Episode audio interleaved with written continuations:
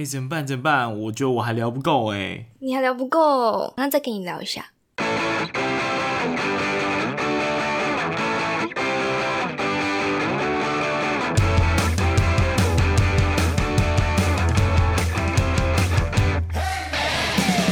好，好，OK，那么开始。哇，欢迎大家回到威廉聊不够的时间。再次提醒哦，这是一个比较轻松的闲聊节目。但是我们每次的闲聊，我还是坚持都是有主题的。因为今天坐在我对面的来宾，呃，不算来宾啦，在这个系列里面，就偶尔会有一些客串的角色。那之前固定的呃 co-host 一直都是 Irene。那今天 Irene 呃还在赶来路上，然后我跟小 P，我就直接讲了，小 P，我们最近在弄录音室的东西，所以其实我们刚刚才弄完，决决定来录制我下一集聊不够的这个节目，所以我们就欢迎今天的另外一个 co-host。Hello，Hello，大家好，我是小 P 啊，大家应该都已经认识的，我可以再介绍一次啊，用简简短的一句话来介绍你自己的节目好了，不多也不少，多的话就剁小鸟，哎、欸，双鸭，烂死了，好。我的节目是一个读书会类型的 podcast，哦，一句话的话大概就是这样子啦。哎，会不会爆？好，OK OK。那最近呃不免俗的，还是要先聊一下最近发生的事情啊。嗯、最近小 P 在你的生活中有没有呃有一有一些新的涟漪跟火花呢？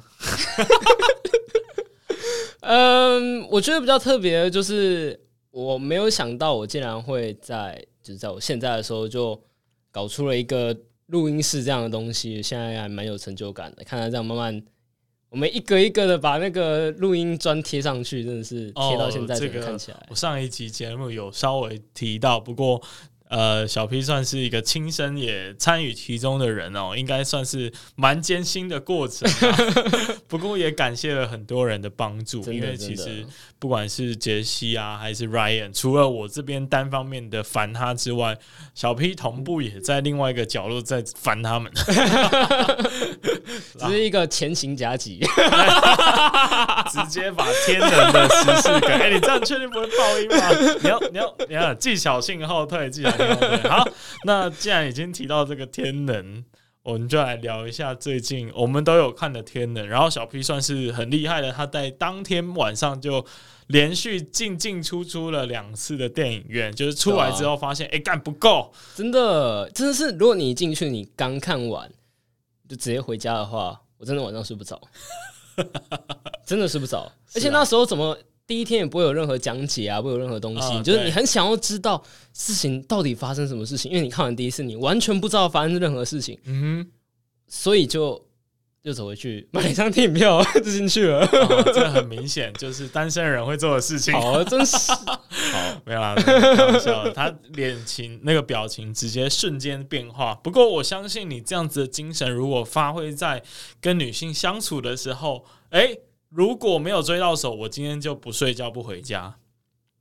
你现在我突然不知道该接什么呢？哦，这样成功率，所以我应该要可能会有机会买一个爆米花饮料去他房间蹲他吗？没错，希望你下一次的时候可以运用上啊。若有效的话，再跟我讲一下我。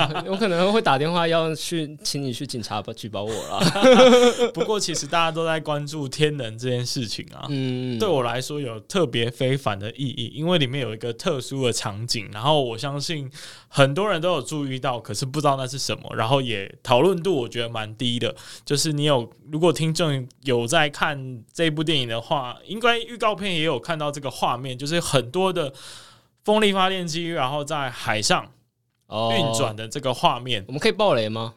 哎，预告片有啊，没有，我是说我可以讲到剧情吗？不行，讲到剧情哦。好了，反正他们在就在上面从事一个活动，但是这个具体的活动是什么，我们就不能讲啊。其实简单来说就是。男主角在风力发电机里面健身，哎，对，就这样子而已。其实就这样子而已，整部电影就这样子而已，完全不知道这一这一幕要切进去干嘛的。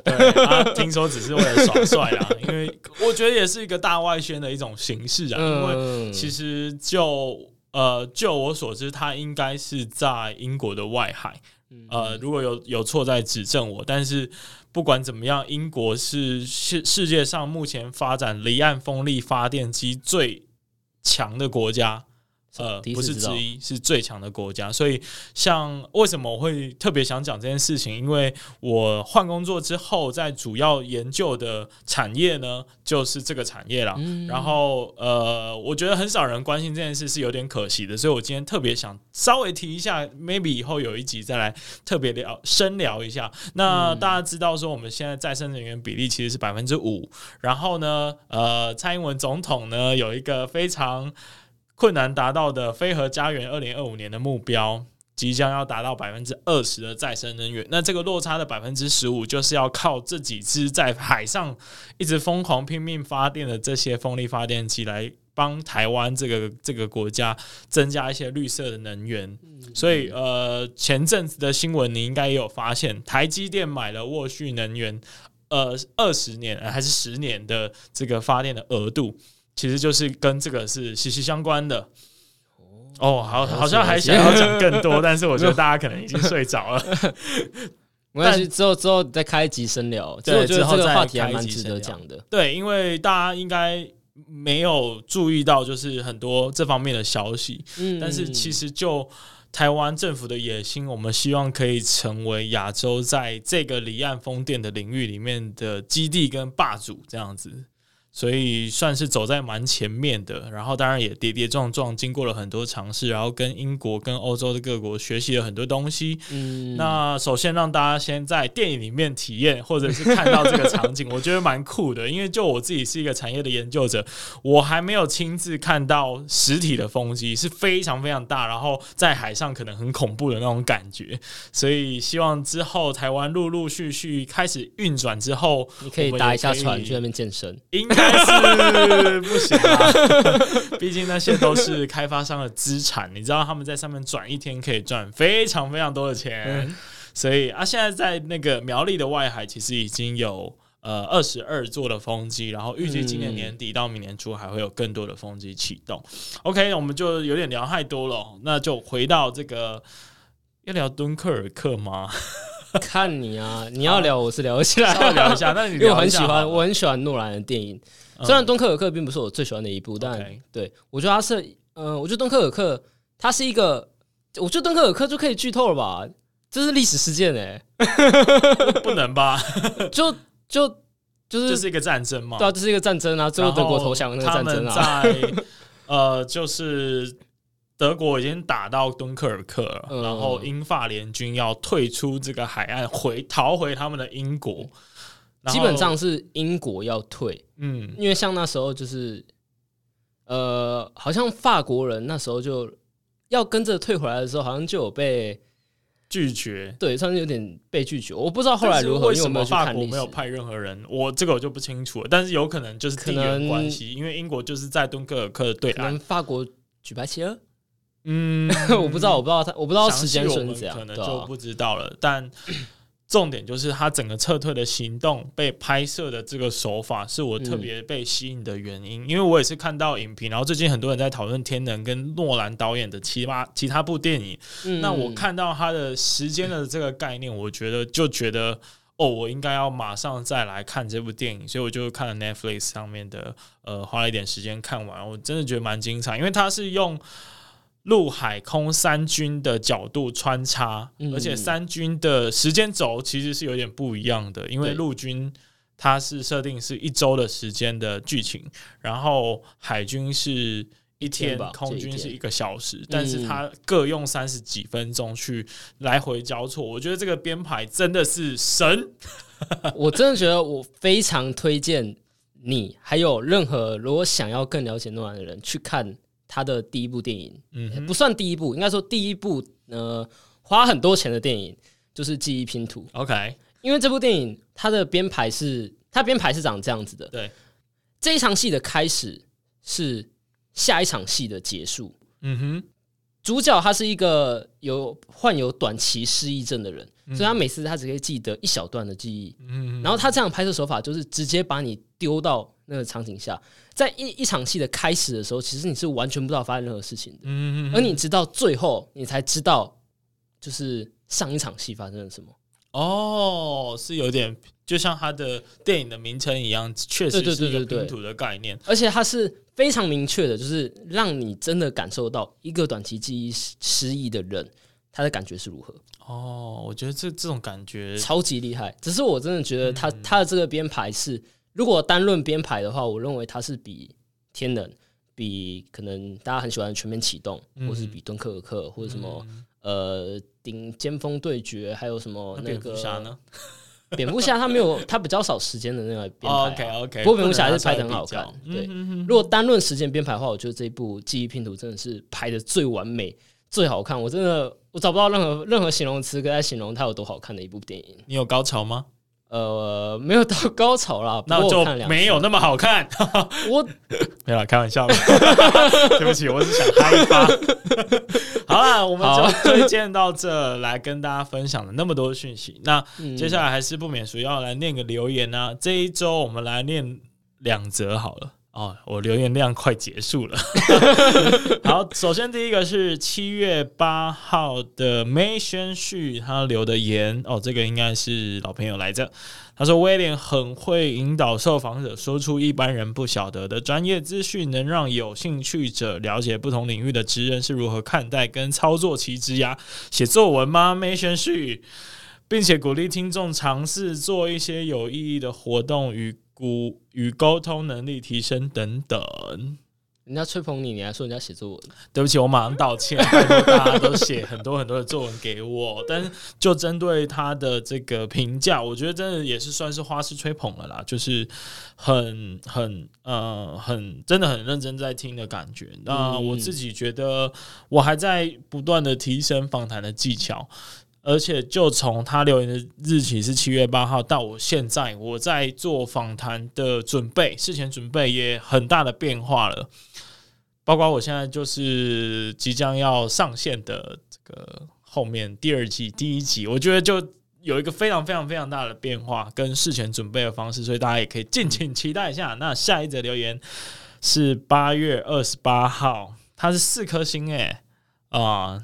不过应该是蛮不错的建议，也是要听一下了哈。麦克风都会收到呼吸声，有点不舒服。如果你见到我本人的话，就不只是麦克风的问题喽。哎、欸，开个玩笑哦。反正我觉得现在用动圈应该解决很多了啦。嗯，然后我们也努力的在升级我们的设备嘛。我那天才计稍微计算一下，我投入在 Podcast 的钱大概有多少？多少？很多哎、欸，大概至少就是 Lily Coco 吧。因为我我甚至连租录音室，然后约那个来宾的钱我都算进去，嗯、然后还有投资在设备啊，还有一些参加活动啊，包括这个录音室上课啊，还没包括，我就花了大概一万五左右，而且这还是已经加上我有从。呃，伸手牌的教练计划里面赚到了钱的哦，所以这样子 balance 一下，大概也是一万出头。然后录音室的话，这就不公布了啦，毕竟是一些合作关系，而且牵扯到一些商务的问题，嗯、但是也是。喷了不少钱呃！我的话应该也有个，应该有个一万出。对哦，而且你还有下广告，对不对？对啊，虽然是下好玩的，但那也是一笔花费嘛。总而言之，我们都很认真的在经营自己的节目，把它当成自己的孩子一样看待，所以。本来别人家的小孩，你再看他成长，就是跌跌撞撞，然后难免是不完美的。但是我觉得大家可以用一个心态，就是鼓励一些其他或者是像我们这样子的创作者，我们都用很多很多很多的，不管是金钱的投入还是时间，那更是不在话下。我们去培养他，我们去栽培他，让他越来越好。所以就继续加油啦，继续加油！唉。好，为什么要叹这个气呢？啊，预告一下哈，我们大概在两到三周后，就是我们的一周年的时间，所以在那个时候，我也会专门做一集来讲一下这个一周年来的心得啦，或者是讲一下我们未来即将要上线的。新的方向、新的这个品牌的规划，还有行销的方法等等，就是会整个重新来一次。包括大家其实已经发现 logo 跟我们的名字都已经换了哦，所以呃，也可以在期待或者是给我们多一点的鼓励和支持。今天要讲什么？我们讲了十五分钟左右，终于要进入正题啦。对啊，是谁说五到十分钟还有二十分钟就可以录完的？没有没有没有，绝对不是我说的。但是我觉得有好消息要跟大家分享，我们就是毫无保留，嗯，完全不藏私。啊，毕竟我们也是透过这样子每周再增加一个短片的方式，而且其实这个短片我是不太需要准备的，所以我就畅所欲言，消耗一下我上班的压力也是不错了哈。其实这礼拜呢要聊的主题其实就是开始做跟一直做这个概念。嗯，这个概念不知道小 P 有没有听说过？应该是很长了。呃、嗯。我应该要礼貌的说没有，让你解释吗？好，你可以说没有，来麻烦，有听过吗？呃，没有哦，请你解释吧。那我那我来讲一次好了，没有啦。这个意思就是说，真的很多人都有听过这个概念，然后包含其实在别人的节目也很常听到这个概念。嗯，对，就是我有时候听到。比如说 Leo 啊，或者是 Girl 那个 N 啊，或者是谁的节目，我突然提到一下，就会说，哎、欸，开始做一直做，像是那个威廉说的，对，当然所以就与有荣焉，代表这个简洁有力。但是我我觉得很多事情都是这样子哦，往往最难的东西都是很简单的东西，但是要把简单的事情一直做，就是不平凡的事情。嗯嗯，所以嗯，它是一个简单不平凡的事项吧？我觉得。那从我去年年底提出这个概念到现在，我有没有改变这个想法对我来说的价值？其实没有，因为我觉得。到目前为止，我还是觉得人生最难的两件事就是开始做跟一直做，这个还是没有变的。嗯，尤其是我中间经历了一些转型，或者是我自己在思考到底要怎么去重新来满足大家或者是自己的那个心态上面的调整，这些都是阻挡你一直做的一个很大的阻碍，而且是你可能是你自己给你的。所以你说这个不难吗？我觉得绝对是最难的。你怎么想？我吗？嗯，我觉得一直做会遇到除了自己这边带来的困难的话，还有很多外面的困难。嗯，例如像是你的时间已经不够用了啊，嗯，或是当你一直在做某一件事情的时候，其实你就放弃了做其他事情的机会。了解，嗯，那你觉得有什么方法可以让这件事情就一直做的这件事情不要这么难吗？不要这么难。如果它很简单，那你就不会拿出来讲了。嗯，哎、欸，说的很好、欸，哎，对吧？所以你现在就是要把这个球丢回来，被发现没有啊。其实我觉得，呃，一直做的话，像我自己的做法就是，我强迫自己，反正无论如何，我一个礼拜我一定要生出一集。嗯，就是这样。我看到你的坚持，这点我就稍微做不到。其实会有这样的想法，是因为，呃，我忘记看到哪一个日本的漫画家讲的，嗯，好像是。绝对不是富坚，对，绝对不是富坚，我忘记是谁了。反正就是他有讲过，就是大家都觉得他画漫画画的很好，剧情安排的非常好。对，但是人家去访问说你是怎么画出来，他就说没有啊，就是每天在赶稿啊。其实就是一直赶稿，一直赶稿，一直去做，做到变成好的。OK，呃。我觉得这个解释也是 OK 的，但是我后来在别人的节目听到一个我自己很满意的答案，嗯，然后再加上，因为我的个人的习惯是这样子哦，只要我有一个想不太透的问题，我基本上就会把这个问题存放在我的记忆体里面，然后每遇到问题，呃，每遇到人或者是一些社交的场合的时候，当这个没有话题的时候，我就会拿出来，哎，那你觉得？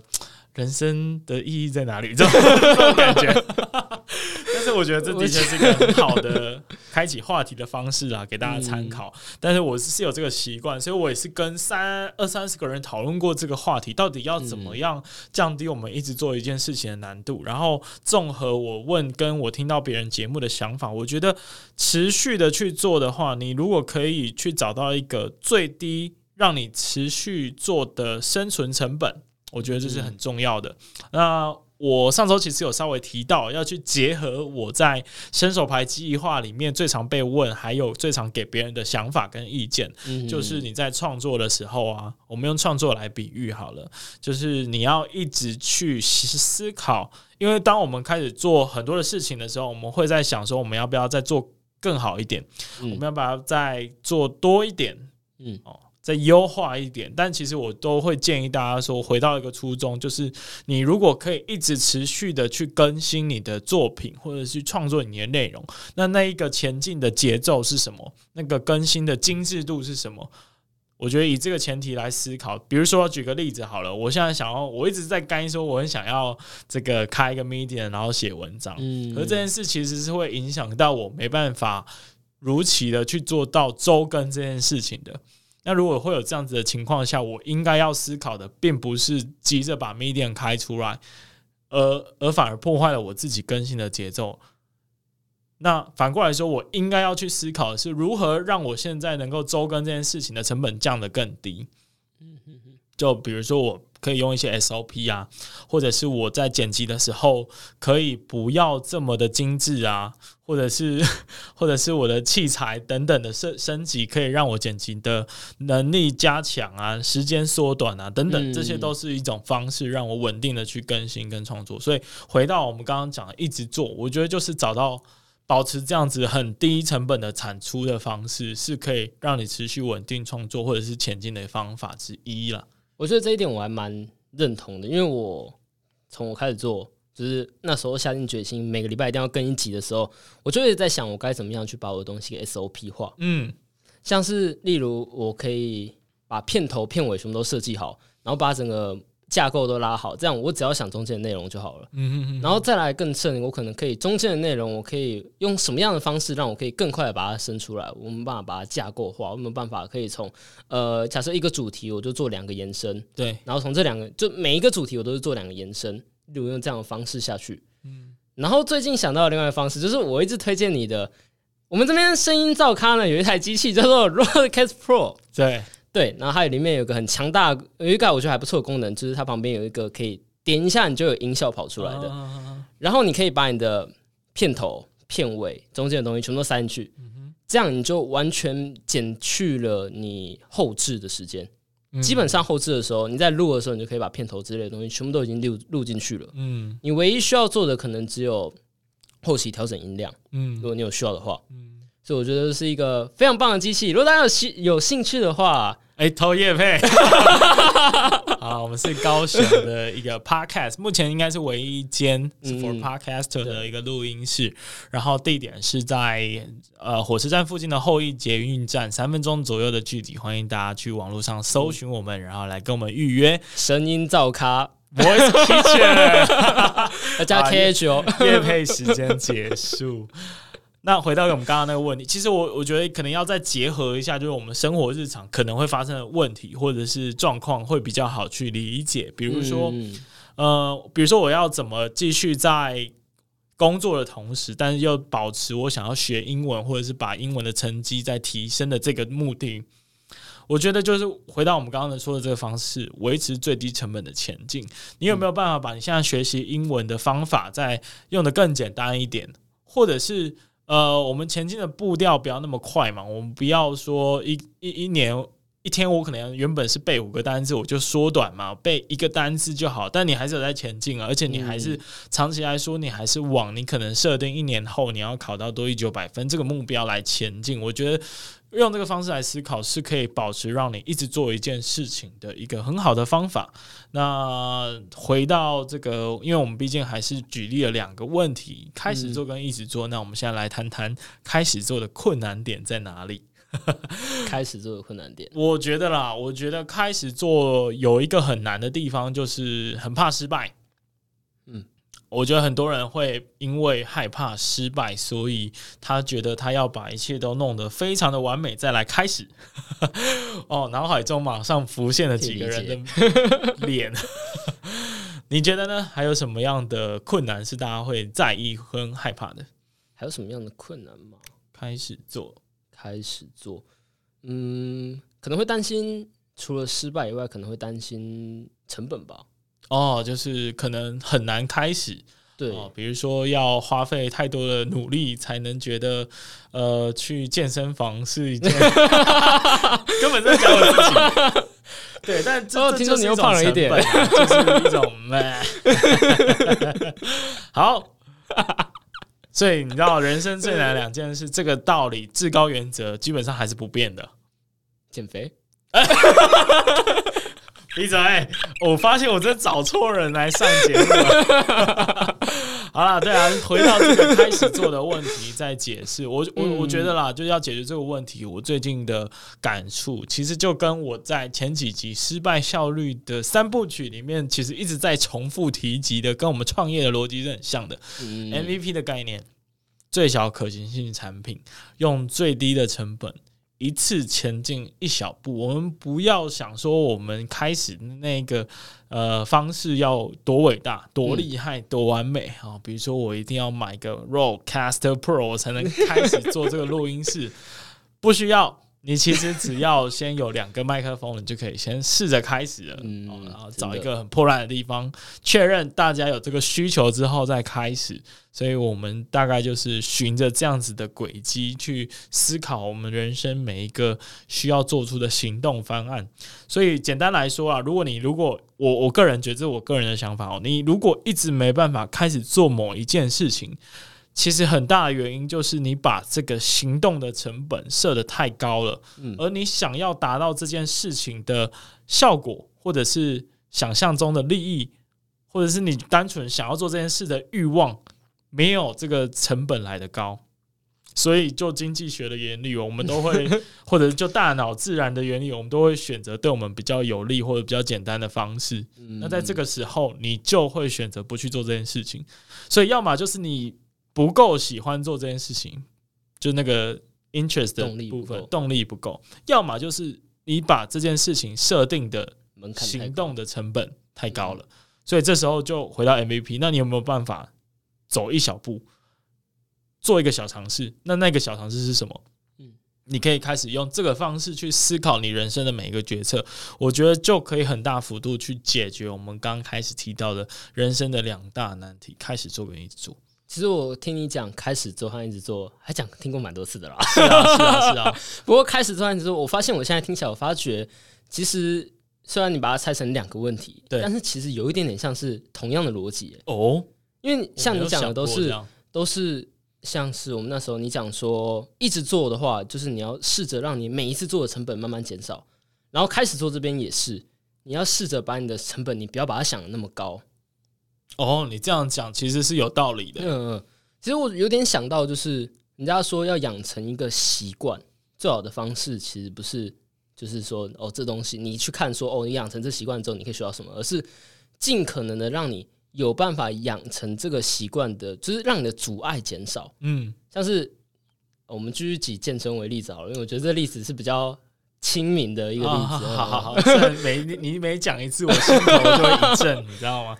好，请举例，像是可能可能的方式，例如是假设你是呃工作以前要去运动的话，就把你需要换的那些衣服之类的东西，全部都放在离你很近的地方，嗯、你那要起床的时候，你一伸手就可以拿到了，嗯，然后把什么呃你该带的东西全部都都整理好，嗯，把你尽可能。会阻碍到你养成这个习惯去做这件事情的那个成本，嗯，给消减掉，对，这样子你就会更容易的去做到这件事情，嗯，那么，那么你就会，呃，你更容易做到这件事情，你就会更容易去养成这个习惯，嗯，其实我觉得就是去把，嗯，自己要做一件事情的成本尽量降低，是开始做和一直做都需要做的一件事情，所以就找到它的一个共同点，嗯。我觉得你的这个举例非常棒，然后我我想在最后节目的最后稍微。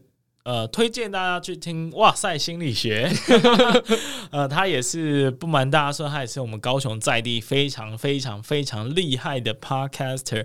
然后蔡教授其实也是有一集讲到这个习惯的养成的心理学方面，嗯、然后其实也有提到这个成本降低的方式。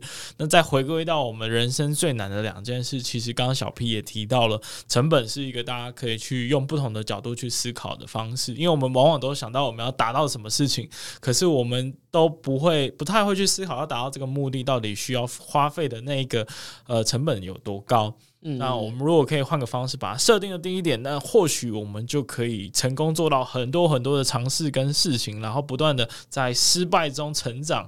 达到我的另外一个概念，失败的效率 啊，偷偷的圆回来了。没错，那今今天的节目大概就到这里，大家不要忘记去给我五星评分，Apple Podcast，然后记得要再留言一下，我不务正业超能力的威廉，还有熟食料理的小 P 的节目，大家再见，拜拜，拜拜。